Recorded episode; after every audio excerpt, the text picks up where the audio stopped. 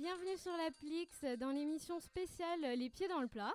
Émission qui va vous faire voyager dans l'agroalimentaire, dans l'alimentation, mais aujourd'hui comme hier. Mais alors, pour mieux comprendre celle de demain. Bonjour Agathe, comment vas-tu? Eh bah écoute, moi ça va et toi? Bah, Ça va, euh, malheureusement t'as toujours pas accepté ma demande en mariage, hein, euh, choqué déçu comme on dit. Hein Ah ouais, c'est Flavien qui va, Euh, qui va être content, hein, comme on dit. rager, comme on dit. alors, euh, est-ce que tu peux me présenter un peu qui tu es, qu'est-ce que tu fais?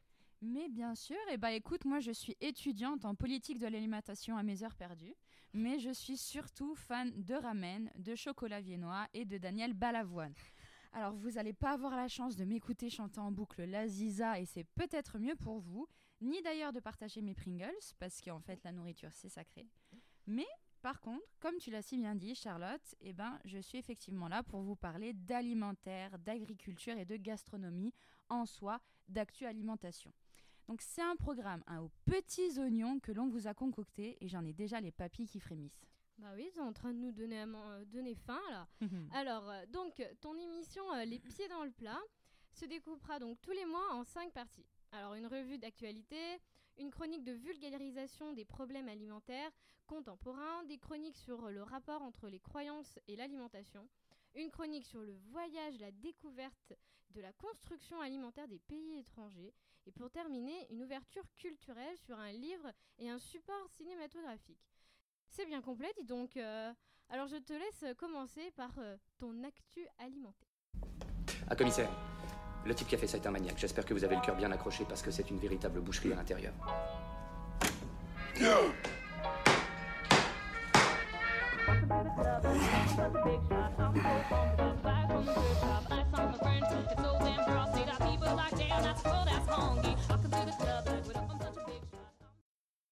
Alors, commençons cette revue d'actualité alimentaire par un basique, le Brexit. Je sais qu'on en entend souvent parler, mais là, je pense qu'il faut faire un petit point dessus. Vous vous demandez peut-être pourquoi j'en parle? Eh bien, tout simplement à cause des répercussions que le Brexit, en fait, pourrait avoir sur l'Union européenne. Alors oui, donc l'Union européenne a encore été sympa et a laissé au Royaume-Uni plus de temps pour trouver un moyen de prendre le beurre, l'argent du beurre et le derrière de la crémière. Mais je peux vous dire que toutes les instances vétérinaires européennes sont sur le pied de guerre. Et ça, du coup, je peux vous le dire parce que je suis à l'école Vétagrosup une semaine sur deux. Donc pourquoi en fait Pourquoi Eh ben, ils sont sur le pied de guerre? Tout simplement parce que le Brexit égale retourne des douanes externes. Et du coup, retour des douanes externes est égal à retour des contrôles sanitaires à la frontière. Et Dieu sait, oui, je parle souvent à la troisième personne du singulier en utilisant mon second prénom. Désolée. Dieu sait qu'on en a besoin vu ce qui s'est passé pendant l'histoire de la vache folle. Donc l'histoire de la vache folle, si vous ne connaissez pas, 1998, une grosse épidémie de vache folle qui devient après la maladie de Creutzfeldt-Jacob quand elle est au contact de l'homme. Maintenant, seconde actualité. Est-ce que la viande tue? Oui, apparemment puisque la vache le fait. Mais, en tout cas, c'est ce que le groupe de chercheurs Nutrirec a essayé de faire. Et leur réponse du 1er octobre a été continuer à manger de la viande. Bon, l'OMS, Organisation mondiale de la santé, a, sorti un grand What? Et les chercheurs ont répondu Mais si, monsieur, venez, regardez là. On a écrit que s'il y a une diminution de la consommation de viande à 3 portions par semaine, cela diminue le risque de mortalité, toutes causes confondues, de 13%. Donc je résume là. Diminuer la viande, c'est meilleur pour la santé, mais c'est quand même vachement mieux, lol, d'en manger tous les jours. Donc là, l'OMS, il a fait la tête du GIF. logique. Il y en a, il y en- il y en a pas. Mais justement, l'OMS, du coup, comme il n'y avait pas de logique, elle a fait la tête du gif de la femme qui réfléchit là, avec des figures géométriques. Et ensuite, en fait, eh ben, il y a des journalistes qui ont fait leur petite recherche. Et puis, ils ont découvert bah, que les chercheurs avec des liens avec des lobbies de l'agroalimentaire. Ah. Donc, euh, ceci explique cela. Voilà. Ceci expliquerait leur logique quelque peu euh, bah, tirée par les cheveux, quoi. hein. Je voudrais pas dire, mais euh, glyphosate. Mhm. Alors, la troisième info du mois concerne encore une fois la viande. Je suis désolée. Et non, je suis pas encore végétarienne. Et plus particulièrement le porc. Il y a quelques mois encore, on entendait régulièrement les éleveurs porcins français se plaindre de la baisse des cours du porc et de leurs difficultés économiques. C'est normal, mais maintenant, eh ben, plus rien. Pourquoi? Grâce à ce qu'on pourrait appeler un mal pour un bien, et encore, ça dépend de là où on se place. Parce qu'en fait, depuis cet été, une épidémie de fièvre porcine décime les élevages asiatiques de porcs, c'est-à-dire qu'il y a 1,2 million de porcs qui ont dû être abattus en Chine et 5,6 millions au Vietnam. En sachant que le virus se propage très vite et notamment via les sangliers, eh bien, il y a la Corée qui s'est dit merde, on n'a pas envie que ça vienne dans notre pays, donc on va mobiliser des tireurs d'élite. Mais aussi Ils ont sorti l'armée. Ils sont sérieux. Et des drones militaires le long de leurs frontières. Il y a vraiment des snipes comme ça qui sont en train de regarder s'il n'y a pas un petit sanglier qui, se qui trottine là tranquillement à côté de Gaulois. Euh, tu vois, il y a Obélix, il est en train de se promener, bam, tireur d'élite. c'est plus facile hein, pour le tuer, hein, pas de C'est plus facile, il n'y a pas besoin de, de potions magiques, on est d'accord. Mais enfin, du coup, avec cette nouvelle euh, décision qu'a pris la Corée du Sud, les porcs ne doivent plus être tout gays, portugais, mais les éleveurs français, oui. Parce que comme la production a chuté drastiquement en Asie, mais pas la consommation, et eh ben un nouveau marché tout frais et juteux vient de s'ouvrir pour les éleveurs français et ils vont enfin pouvoir s'en mettre plein les poches. Mais euh, d'ailleurs, en parlant d'éleveurs, il y, a eu des, des, grèves là, il n'y a pas longtemps d'agriculteurs en France. C'est exact, effectivement, mais il euh, n'y a pas que la France en fait qui a été touchée par cette grande vague euh, de grève euh, bah, d'agriculteurs, parce que depuis mi-octobre, des centaines de tracteurs se sont rassemblés sur les voies publiques, créant des embouteillages sans précédent, et je cite sans précédent puisque ça a été cité par les journaux du coup du pays, aux Pays-Bas, mais aussi aux États-Unis. Donc euh, voilà, là on sait, euh, on, sait qu'il y a des grèves. Je, je, ne connais pas encore euh, particulièrement leurs revendications, donc j'en parlerai peut-être un peu plus le mois prochain. Suspense. Exactement. Et enfin, last but not least, je vais enfin vous laisser avec mes actus alimentés. Notre dernière actualité du mois, la bouchée du roi, si j'ose dire, la Creuse a commencé l'expérimentation de la culture du cannabis. Et eh oui, le cannabis et parce que l'Assemblée nationale française a autorisé le vendredi 25 octobre les agriculteurs à remplacer leurs champs et leurs pâturages en culture de marijuana afin de s'entraîner et pouvoir peut-être un jour répondre à une nouvelle demande au cas où sa consommation serait légalisée. Et d'ailleurs, je pense que c'est peut-être la seule chose que la Creuse peut nous apporter. C'est pas cool avec la Creuse. je vous aime. Mais euh, d'ailleurs, oui, c'est parce que ce problème de légalisation, il souffre beaucoup depuis que les États-Unis l'ont légalisé. Est-ce que tu as eu des infos à propos de ça ou pas trop? Eh ben, par rapport aux États-Unis, euh, pas trop, à part que la Californie, du coup, ça fait déjà longtemps euh, que ça y est. Mais par contre, je reviens tout juste du Québec. Ah, et du coup, voilà, la légalisation est faite au Québec depuis octobre 2018. Et euh, ce qui est assez drôle par rapport à ça, c'est que euh, la plantation du cannabis est faite directement au Québec. Donc les mm. plantes Québec, enfin les, les, plantes cannabis euh, sont 100% québécois, comme on dirait. Made in. Made in Québec, exactement. Et j'ai envie de te dire que les agriculteurs sont fonctionnaires. Fonctionnaires. Ouais, on, on, paye des gens pour cultiver du cannabis. C'est ah, génial. Peut-être qu'il faut qu'on s'en inspire ou pas alors? Bon, bah, peut-être. Écoute, hein, faudrait qu'on fasse une étude de terrain, je pense. Hein. faut qu'on aille voir. Faut qu'on aille voir ça. alors, maintenant qu'on a eu notre petite mise en bouche, passons au plat. Tu as décidé de nous mettre, de nous continuer ton, ton aventure avec un côté plus enquête, plus policier, avec euh, ton enquête d'Agatha Poirot. Comment est votre blanquette? Pardon? Les plats à base de viande sont-ils de bonne qualité? Oui. Bon? Oui, mais avec du veau Non, à base d'agneau, plutôt, je, crois. Il y a du poulet aussi. Il n'y a rien à base de veau avec euh, des champignons, des pommes de terre je, sais pas. Au revoir, monsieur. Mmh, bonne journée, monsieur.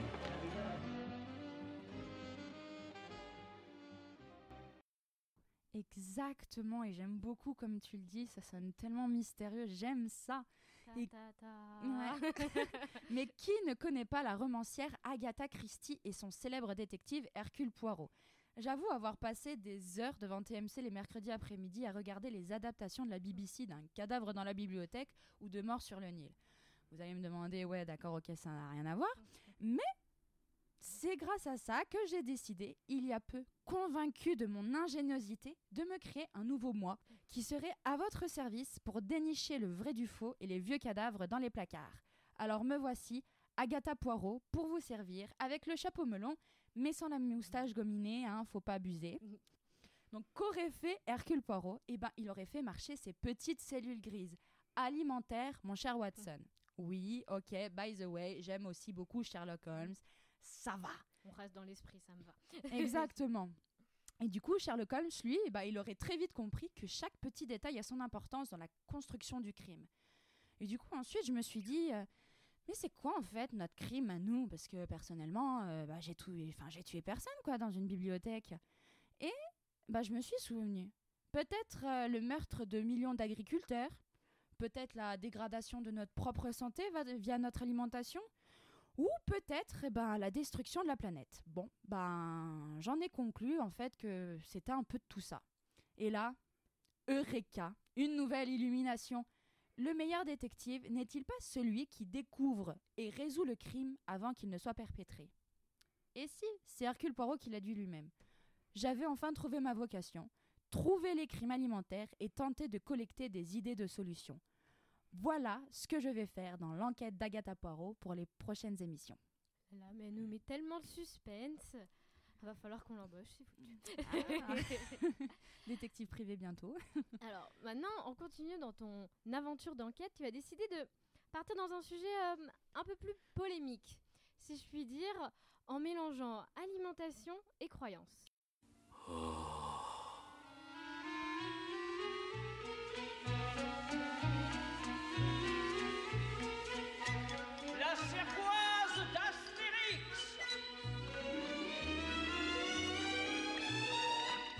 L'appétit va, tout va. Quand l'appétit va, tout va. dans les futailles, à nous la répaille. Quand l'appétit va, tout va. Quand l'appétit va, tout va. Quand l'appétit va, tout va. Vive les quenottes qui croient qu'ils grignotent. Quand l'appétit va, tout va.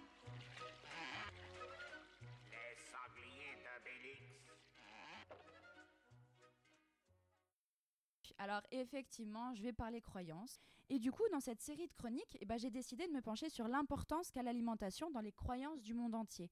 Nous en profiterons donc pour aborder, sans jugement ou critique, et sincèrement j'appuie là-dessus, la croyance bouddhiste, musulmane, chrétienne, juive et inca. Donc là, vous verrez quand même que j'ai essayé d'être la plus exhaustive possible et de traiter tous les continents. Donc pas besoin de venir polémiquer à ma part sur mon utilisation du terme croyance. En fait, croyance, c'est juste un terme plus large pour désigner religion. Donc sincèrement, je suis pas là pour faire débat. Alors c'est parti, dis-nous tout. Et ben voilà, ce mois-ci, comme j'ai dit, nous allons commencer par la croyance Inca, qui est, malgré ce qu'on pourrait croire, et ben, la plus jeune des croyances dont nous allons parler. Et bah ouais, moi aussi, écoutez, euh, chaud, comme on dit euh, quand j'ai fait mes recherches. Tout simplement parce qu'on a tendance à voir les Incas comme l'antiquité d'Amérique du Sud, alors que les débuts de leur civilisation remontent seulement au XIIIe siècle. Ah oui, c'est hyper tard en vrai. C'est hyper tard, surtout quand on sait qu'au XVe, bah, il y avait déjà les Espagnols pour venir les décimer. Donc ça fait deux mmh. siècles de civilisation, c'est pas ouf. Mmh. Mais c'est déjà ça. Mais que rien, faut voir le bon côté des choses. Hein. Et en fait, pour faire short, les Incas, c'était un empire du coup de l'Amérique précolombienne constitué qui, qui a été constitué dans la région de la Cordillère des Andes, donc euh, actuellement le Pérou, hein, et dont l'autorité était le fils du soleil. Donc je dis ça parce qu'on confond souvent avec les Mayas et les Aztèques, mais les Mayas et les Aztèques étaient beaucoup plus au nord. Donc comme je l'ai dit, l'autorité c'était le fils du soleil. Parce que le culte principal des Incas, eh ben, c'était celui du soleil ou Inti, de son petit prénom, qu'il vénérait plus que tout. Hein, on connaît euh, les cités d'or, hein, voilà, avec le soleil. Je ne vais pas vous remettre le générique dans la tête, ce serait dommage. Mais on peut néanmoins noter la présence de dieux mineurs à côté de Inti, si j'ose dire, comme Viracocha, qui était le dieu agricole responsable de l'aménagement du sol. Donc cette suprématie en fait de ces deux dieux se comprend facilement quand on sait l'importance que revêtait à l'époque le soleil ainsi que les techniques d'irrigation, en fait tout simplement pour nourrir les populations. Parce que en fait, pour vous expliquer rapidement, le Pérou c'est quand même euh, un, pays qui est euh, très montagneux et du coup où la culture était assez compliquée. Et euh, un pays montagneux et froid aussi, hein, malgré ce qu'on pense. Du coup, la culture inca est particulièrement intéressante à étudier d'un point de vue agraire en fait, car celle-ci a dû se développer dans des régions montagneuses particulièrement ingrates, comme je viens de le dire, avec des reliefs très escarpés et des températures vraiment très particulières en fonction de l'altitude, donc très changeantes. C'est pourquoi les Incas cultivaient leurs terres en terrasse déjà, et avec des strates de culture qui correspondaient à l'altitude. C'est-à-dire qu'à la plus basse altitude, bah, il y avait quelques légumineuses, donc comme du pois par exemple, et tout en haut, il y avait les lamas. Ouais, c'est rigolo dit comme ça, mais il y avait vraiment des, des élevages de lamas. Bah, c'est important les lamas là-bas. c'est important parce que c'est important tout simplement parce qu'effectivement ils s'en servaient pour se vêtir mais aussi ils les mangeaient comme les cochons d'Inde. Voilà, effectivement euh, chacun chacun a ses traditions. Au milieu, eh ben en fait les Incas cultivaient religieusement du maïs à fort renfort de technique et de magie comme le laissent croire les recherches archéologiques sur le sujet. C'est-à-dire qu'on a retrouvé en fait tout simplement des bas-reliefs sculptés et qui montraient en fait que apparemment les agriculteurs qui cultivaient le maïs c'était vraiment des, des magiciens. Donc maintenant, le maïs, en fait, pourquoi ça? Bah Déjà parce que ça a été domestiqué là-bas, premièrement. Et ensuite parce que le maïs, eh ben, c'est jaune. Jaune comme le soleil et comme l'or. Et du Ah, ah. coup, on en revient à la divinité du soleil. Ça a, du coup, tout de suite été considéré comme une alimentation divine du fait de sa couleur, mais aussi de ses capacités énergétiques. Du coup, deux des plus grandes festivités incas étaient en mai et en août, et en fait correspondaient à la récolte du maïs. Ces deux, euh, ces deux grandes festivités ben, mettaient en scène le roi soleil, qui était du coup forcément relié au maïs. Ce qui est important à savoir, et pour comprendre encore plus l'importance du maïs, c'est que ces des fêtes ouvraient et clôturaient le calendrier agricole. Et c'est d'ailleurs le maïs, en fait, qui régissait le calendrier agraire, puisque c'était le début et la fin de la saison des moissons. Alors qu'au contraire du maïs, eh ben, par exemple, les tubercules, comme ce qui est aujourd'hui notre pomme de terre commune, en fait, qui était beaucoup plus simple à cultiver et qui était cultivée en, en sous-sol, était l'alimentation du pauvre. Et en fait, c'était une alimentation pour euh, ben, un peu pour les mécréants, quoi. Au-delà de le manger euh, comme ça, ou grillé au beurre, ou comme vous voulez, j'en sais rien, vous faites ce que vous voulez avec votre maïs, et ben, le maïs était aussi distillé en boisson des dieux, ou chicha, et n'était bu que dans les grandes occasions, ou seulement par les personnes de haute importance. Et par haute importance, je n'entends pas forcément aux dignitaires, mais aussi sacrifice au dieu soleil. Donc une étude archéologique génétique et chimique faite sur des momies d'enfants incas sacrifiés pour le dieu soleil en fait, a permis de montrer un changement drastique de leur alimentation l'année précédant leur sacrifice. Ah ouais, c'était, ils avaient prévu à l'avance quand même le sacrifice. T'avais le temps de t'adapter. Exactement, enfin t'adapter du coup pas trop, mais euh, effectivement un an à l'avance, on allait, euh, ben, on allait dans les populations les plus, euh, les plus pauvres quoi. Puis on choisissait une, une fille qui avait 13 ans ou un garçon qui en avait 14 et puis on, on les ramenait euh, en altitude et du coup on changeait leur alimentation pour qu'elle soit digne des Au moins- dieux. Au moins, ils mangeaient bien. Faut, faut voir Ils le bon mangeaient côté bien. Effectivement, parce qu'ils mangeaient beaucoup mieux. Ils consommaient des mets réservés à l'élite, comme le maïs ou le lama. C'est toujours aussi drôle. Et ainsi que du coup de fortes doses de coca et de chicha. Donc la chicha qui était la bière du maïs. Voilà, donc en fait, hein, c'était juste pour les droguer. et pour les faire entrer dans des phases divines, un peu comme la piti en Mm. Grèce, hein, qui inhalait des fumées de laurier pour entrer dans une phase divine, mais qui mourait deux semaines plus tard. mais du coup, le maïs a toujours été considéré comme une graine d'or et comme une plante des dieux de, pa- enfin, par euh, les populations d'où vient le maïs, Mm. puisque ça a vraiment été domestiqué là-bas comme la pomme de terre, ou même comme un bijou, donc on les portait en bijou, ou comme une monnaie d'échange. Alors que désormais, bah, le maïs, à vrai dire, euh, bah, c'est dans une boîte euh, de conserve. Quoi. Toujours est-il qu'il y a encore un pays, et même euh, une région de pays, qui fête encore le maïs, et c'est le Québec. eh oui, je reviens tout juste, donc je connais bien. Et en fait, ils organisent tous les ans, au mois d'octobre, eh ben, euh, la fête du blé d'Inde. Parce qu'ils s'appellent ça le blé d'Inde et non pas le maïs. Voilà, voilà. Mais du coup, maintenant, tu nous as lancé dans un voyage qui euh, me tarde de continuer. Mais d'abord, euh, maintenant que tu t'es inspiré d'Agatha Christie, on part sur un autre chef-d'œuvre littéraire. Et tu Je vas nous emmener avec euh, Phileas Fogg. Eh, Le coin n'est pas mal pour une bonne potée de larve. Ah, qu'est-ce que c'est? Une larve bien grasse. Oh, quelle horreur Mmh, C'est délicieux, on dirait du veau. Un peu gluant, mais appétissant. Elles sont comme je les aime. Mmh, Moelleuses, bien fraîches, bien craquantes. Tu finiras par t'habituer. Je vais te dire, petit, c'est ça la vraie vie. Phileas Fogg, mon préféré, encore un dessin animé que j'ai torché, dis donc. Et effectivement, je vais vous parler du Tour du monde en 80 recettes. Donc là, c'est plus le Tour du monde en 80 jours, mais effectivement, 80 recettes, c'est mieux parce qu'on mange. On n'oublie pas euh, Ta passion on pour le chocolat.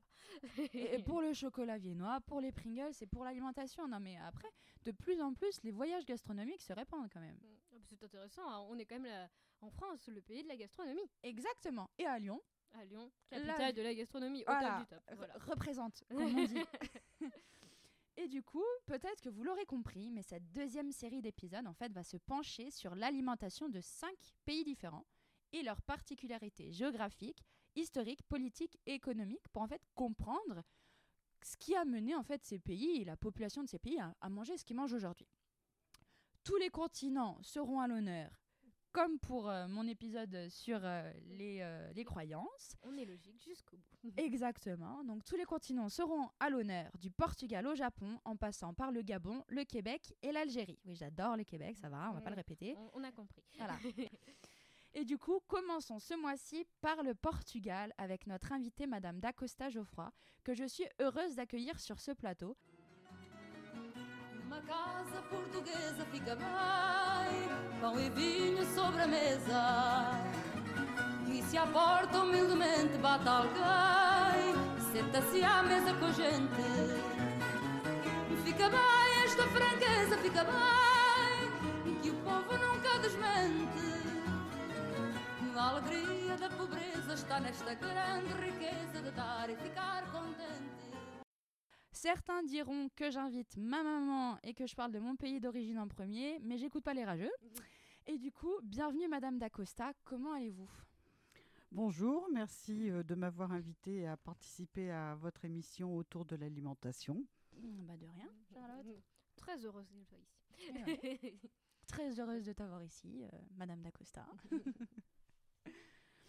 du coup, est-ce que vous pouvez nous raconter rapidement votre parcours de vie en fait, pour qu'on compre- on comprenne mieux un peu euh, ben, d'où vous venez et pourquoi vous êtes pertinente pour nous euh, parler du Portugal tout simplement? Alors, euh, je suis née au Portugal. hein. Je suis venue en France à l'âge de 5 ans et demi. Et je continue à avoir des relations très importantes avec ce pays, sachant que toute ma famille est restée là-bas. Maintenant, on va parler euh, gastronomie du coup habitudes alimentaires au Portugal. Donc euh, c'est vrai que bah, le cliché nous amène directement vers la morue, mais euh, il y a beaucoup plus que ça en fait. Et même la morue, c'est une histoire dingue. Qu'est-ce que vous pouvez nous dire par rapport à ça? Alors, tout d'abord, je tiens à préciser que contrairement à ce que l'on pense, le Portugal, bien qu'étant un petit pays, a une gastronomie très, très, très développée qui égale euh, celle de la française quant à la variété des produits, euh, des vins, euh, des, Si. des recettes, vraiment très, très importantes. Donc ça, c'est une, une première chose. Ensuite, pour bien comprendre le pourquoi de la morue, parce qu'en fait, on ne garde à l'esprit que la morue séchée, je pense que c'est en relation avec l'immigration euh, économique qui s'est faite dans les années 60 et 70 euh, en France, qui a euh, enfermé euh, les Portugais euh, dans un- une image euh, caricaturale de mangeurs de, de morue, ce qui en fait n'est pas du tout, du tout euh, le cas. Oui, un peu comme euh, les Espagnols avec la paella ou euh, les personnes qui viennent du Maghreb en général et, le couscous ou le tagine, hein, effectivement, ça, ça relève de la même logique. Et juste petit point de précision, la morue ou bacalhau, comme on dit en, portugais, ce n'est pas un poisson, en fait. La morue, c'est au cabillaud ce que le saucisson est au porc. C'est-à-dire que c'est un produit transformé du cabillaud. Le, poisson, en fait, c'est du cabillaud. Il n'y a, a pas de morue dans l'océan. Je, te- je tenais à le préciser parce qu'on on, on le, sait, euh, on le sait assez peu. Merci, tu m'apprends quelque chose. voilà, il n'y a pas de morue euh, qui euh, se balade comme ça dans les océans. Déception, là, tu viens de refaire toute ma vie. Écoute, je suis heureuse. voilà. C'est un peu l'intérêt de cette émission, donc ça me va. Donc là, effectivement, on a parlé de morue, mais il y a d'autres aliments un peu phares au Portugal. On pourra citer la cannelle, l'huile d'olive, le porto, entre autres, qui est un des vins les plus connus, euh, qui n'est pas forcément un vin d'ailleurs, mais plus un digestif, donc qui est un des digestifs les plus connus euh, du Portugal. Donc euh, déjà, parlez-nous un peu de, ces plats. Et puis aussi de ces ingrédients. Ensuite, e- essayez un peu de nous expliquer pourquoi en fait. Pourquoi existe-t-il? Pour bien comprendre la gastronomie portugaise, il faut déjà prendre en compte la géographie du Portugal. À savoir que c'est un pays étroit, euh, très montagneux dans le nord, euh, plutôt plat dans le sud et bordé par l'océan Atlantique. Ouais, c'est un, pays tout en longueur en plus. C'est un pays tout en longueur. Donc, bordé par l'océan Atlantique signifie qu'il y a euh, énormément de poissons qui sont pêchés et qui sont consommés sur la côte et également à l'intérieur euh, des terres. Mais c'est vrai qu'à l'intérieur des, terres, pour une question de praticité, ce sera à ce moment-là de la morue euh, séchée. Mais la morue séchée demeure quand même euh, un plat euh, de fête. hein. Pour en revenir donc aux poissons, le Portugal est le quatrième, cinquième pays en termes de consommation par tête d'habitant et par an. En 2018, si ma mémoire est bonne, c'était 57 kilos de poissons par personne. Ah oui, c'est beaucoup. Et par rapport à un Français, si on peut comparer? Euh, la France est, euh, est loin derrière, hein, donc euh, j'ai pas euh, les, n'avez pas les chiffres en tête? j'ai pas les chiffres en tête. Mais c'est sûr que c'est, pas comparable. hein. C'est je- vraiment pas comparable. hein. Co- Connaissant des personnes portugaises, effectivement, c'est vrai qu'elles mangent du poisson bah, midi et soir, et toute la semaine. Donc ça, c'est par rapport à la situation euh, géographique. Ensuite, le Portugal a euh, euh, su- subi, on va dire, trois invasions importantes. La première, c'est celle des Romains.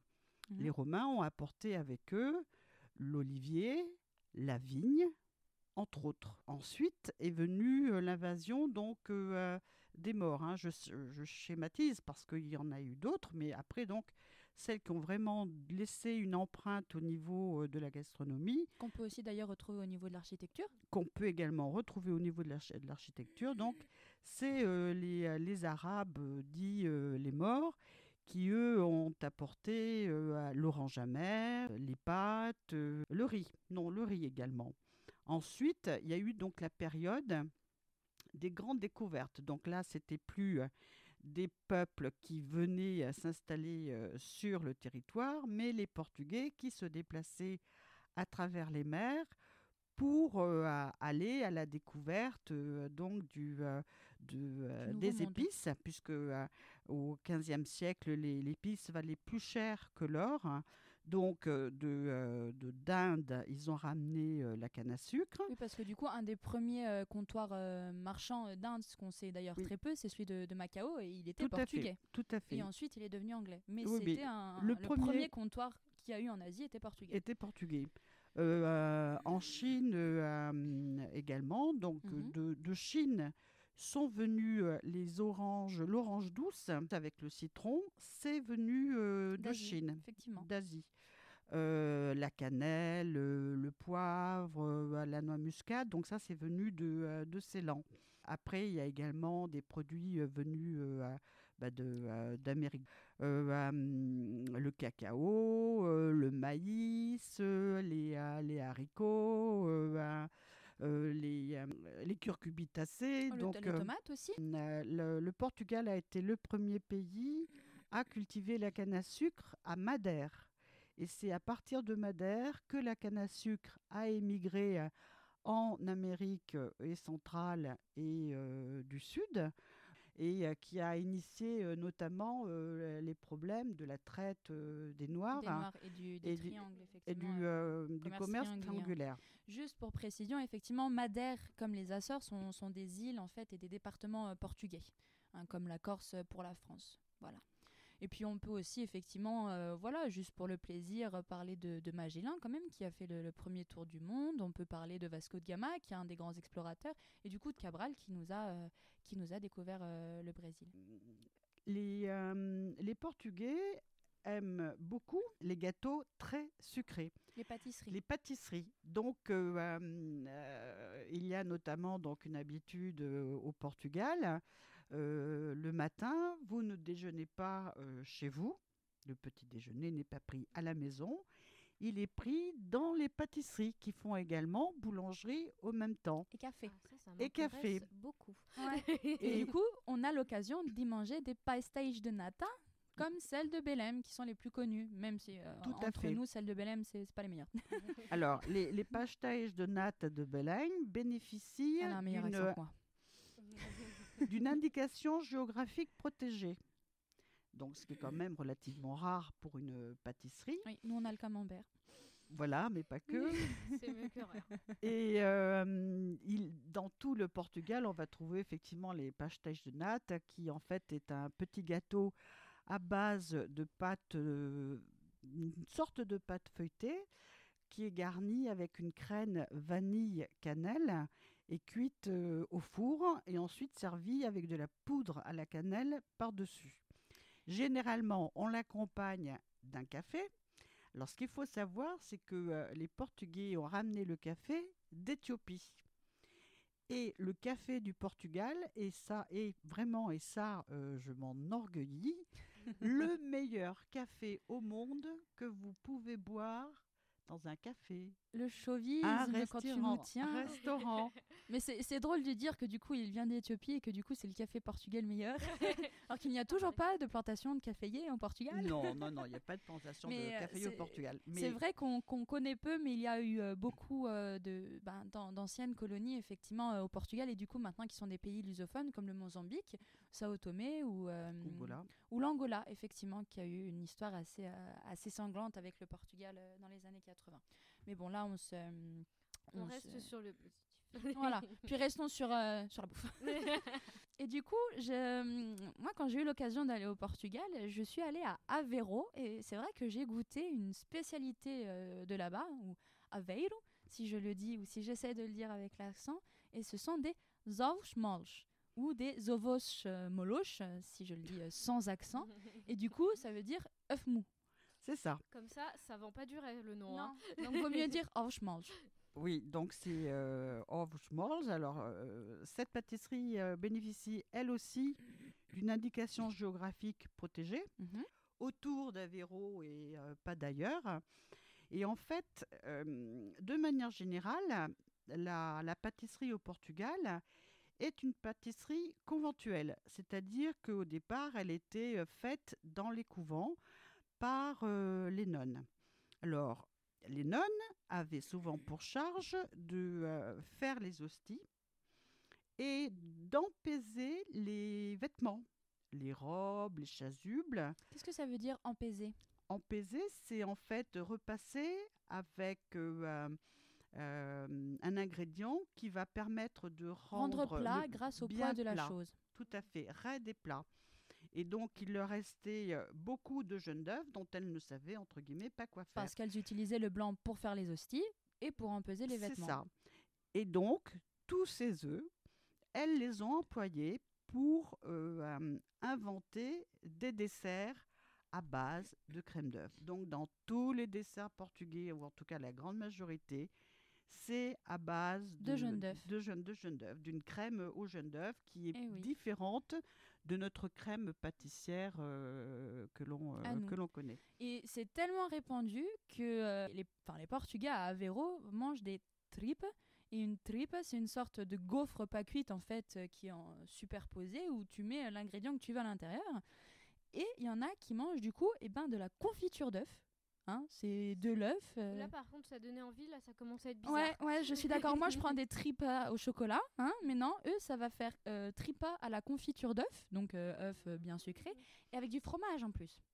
Alors, du coup, attends, ils sucrent l'œuf, mais ils mettent du fromage par-dessus Bah du coup, c'est la confiture. Du coup, euh, effectivement, l'œuf est sucré. Mais effectivement, ils, ils, même, tu- ils mettent un Là, petit morceau de fromage ouais, dans, le- coup, la tripa. ah, franchement, moi, je, si vous devez aller au Portugal, mangez une tripe.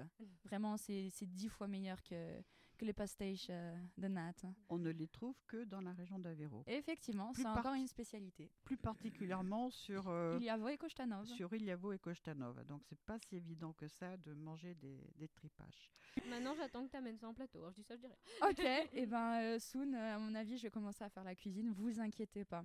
Et du coup, euh, en, en parlant de pâtisserie, j'aimerais bien revenir un peu moi sur l'histoire euh, bah, du coup de, de la morue, parce que euh, c'est vrai que quand je l'ai euh, quand, quand, quand moi je m'y suis intéressée, j'ai, je me suis très vite rendu compte en fait que le, le cabillaud ne se pêchait pas en fait sur les côtes portugaises, mais allait se pêcher à Terre-Neuve et Labrador. Terre-Neuve et Labrador qui est une province du Québec. Et, et aussi, du coup, que les Portugais, en fait, s'étaient battus avec les Norvégiens et ben, pour la pêche là-bas. Donc, du coup, on peut dire en fait que la morue était, et ben, comment dire ça, une problématique géopolitique? Oui, tout à fait. après, au début, comment dire, il n'est pas sûr du tout que le Canada ait été découvert par les Français. Euh, certains historiens pensent justement, à cause de la pêche au euh, cabillaud, que ce seraient les Portugais, parce qu'ils euh, trouvaient donc là-haut le cabillaud, qui était salé dans les bateaux sur place et qu'ils ramenaient ensuite sur, sur le Portugal. Les, la pêche au cabillaud durait six, six mois. Et c'est donc euh, toute une, euh, une, économie, une façon euh, de vivre qui faisait fonctionner tout, tout, le pays. Et en plus, qui nourrissait aussi tout le pays. Mais du coup, ben, merci beaucoup pour votre expérience. Et je voulais juste une toute petite dernière question, et là ce sera plutôt personnel à vous. Comment vous, est-ce que vous avez construit votre alimentation et comment vous, vous percevez votre relation à l'alimentation? Eh bien, je suis dans les deux, deux cultures. Donc la culture portugaise, donc par, par mes parents. la culture française, parce que habitant en France, j'ai toujours, à partir de, de, mes 17 ans, j'ai toujours mangé entre guillemets français. Euh, ne sache, ma maman euh, étant une très très bonne cuisinière, elle euh, refusait que j'approche des fourneaux. Et à l'âge de 19-21 ans, je ne savais même pas faire cuire des, des, pâtes. Pourtant, qu'est-ce qu'on en mange oui, Ah ça, c'est un problème que les étudiants d'aujourd'hui ne connaissent pas. Et donc, pour apprendre la cuisine française, je me suis acheté un livre de cuisine qui à l'époque s'appelait Le Petit Larousse de la cuisine française. Et j'ai donc appris à cuisiner comme ça. Et puis, bien évidemment, euh, les sorties au restaurant euh, sont toujours euh, bah, appréciables. très appréciables pour, pour découvrir de nouvelles saveurs, de nouvelles régions, là aussi. Et pour manger, hein, on n'oublie pas la base. On a bien compris l'idée. Hein. voilà, non mais je le répète, hein, parce qu'on a trois besoins fondamentaux, enfin quatre, comme dirait ma sœur. Donc le premier, respirer, le deuxième, boire, le troisième, manger, et apparemment le dernier, eh ben, euh, faire pipi et caca. Voilà, ma sœur est infirmière aux urgences. Du coup, euh, ben, merci beaucoup, hein, sincèrement, d'avoir répondu à mes questions euh, sur le Portugal en tout cas, moi, j'étais très heureuse euh, d'avoir euh, cette expérience-là. Toi, t'en penses quoi, Charlotte? Ben, Moi, j'ai faim, je veux partir. eh ben, écoute, euh, je pense que certaines personnes seraient ravies de t'accueillir, ou en tout cas de te donner des petits contacts, mm. des petits endroits où manger. appelle-moi quand tu veux. N'oublie pas la donne. Non, je ne t'accepte toujours pas en mariage, mais appelle-moi quand tu veux. Ouais, non, mais d'accord, je comprends. mais d'ailleurs, pour finir cette émission, vu qu'on a vu que tu avais quand même des très bonnes rêves littéraires, tu as décidé de nous faire euh, découvrir euh, de nouvelles choses. Avec euh, ta chronique Donne-moi la rhubarbe, je te passerai le ciné.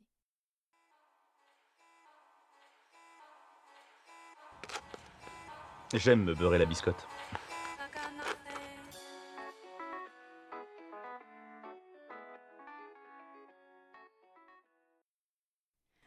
Du coup, effectivement, dans ma grande bonté d'âme, j'ai écumé les bibliothèques universitaires, les librairies et les greniers afin de vous trouver les pépites littéraires que vous méritez et surtout qui méritent votre attention. Mais je ne me suis pas arrêtée là. J'ai décidé de lire ces livres pour vous. Et oui, je me suis sacrifiée et de vous en présenter un tous les mois. Et qui sait, peut-être eh ben, vous donner envie de les lire à votre tour ou même d'en lire d'autres. Du coup, ce mois-ci, le livre que je vous présente s'intitule L'alimentation dans le monde, mieux nourrir la planète et a été écrit par Jean-Paul Charvet dans la collection Petite encyclopédie des éditions Larousse. Vous inquiétez pas, vous pourrez retrouver tout ça sur notre page Facebook. Donc ce petit livre a 128 pages, mais 128 pages, euh, comment vous dire en fait que ça en fait peut-être 4 parce que le livre tient en fait dans la paume de ma main. Et ce petit livre, eh ben, c'est une cerise sur le gâteau. Pour résumer rapidement, et pour lire en fait euh, bah, le résumé qui est écrit derrière, aujourd'hui, plus de 800 millions de personnes ne mangent pas à leur faim tous les jours.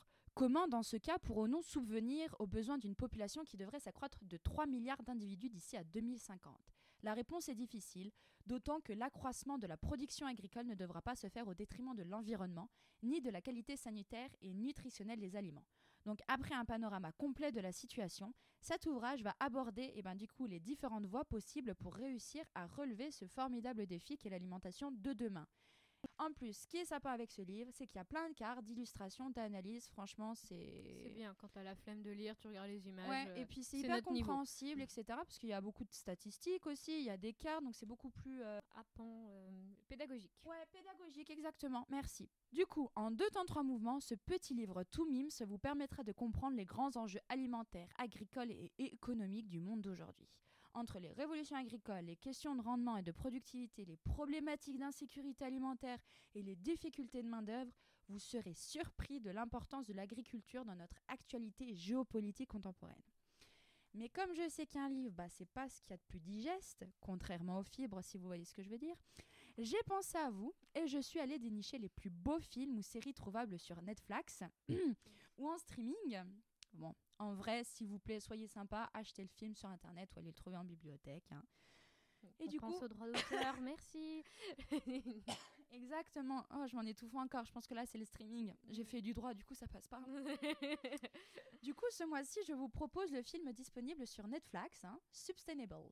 Le synopsis, eh ben, écoutez, le chef Rick Bayless, des fermiers et d'autres invités discutent des racines de l'alimentation durable et de l'impact de cette dernière sur notre diète future.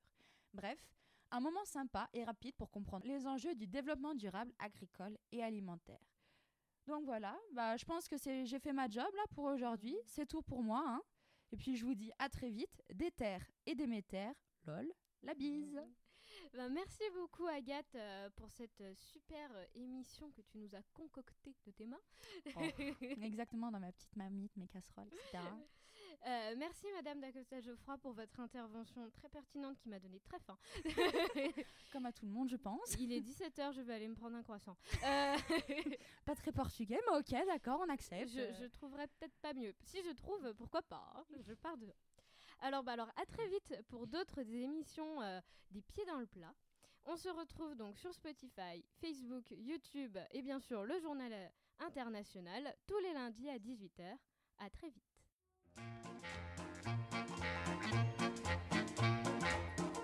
Pâtisserie empoisonnée. Les beignets mortels. Oui, Macarons foudroyants. pas mal. Tarte au venin de vipère. Classique. Clafoutis au curare. Bon. Oh, le pudding à l'arsenic. Oh oui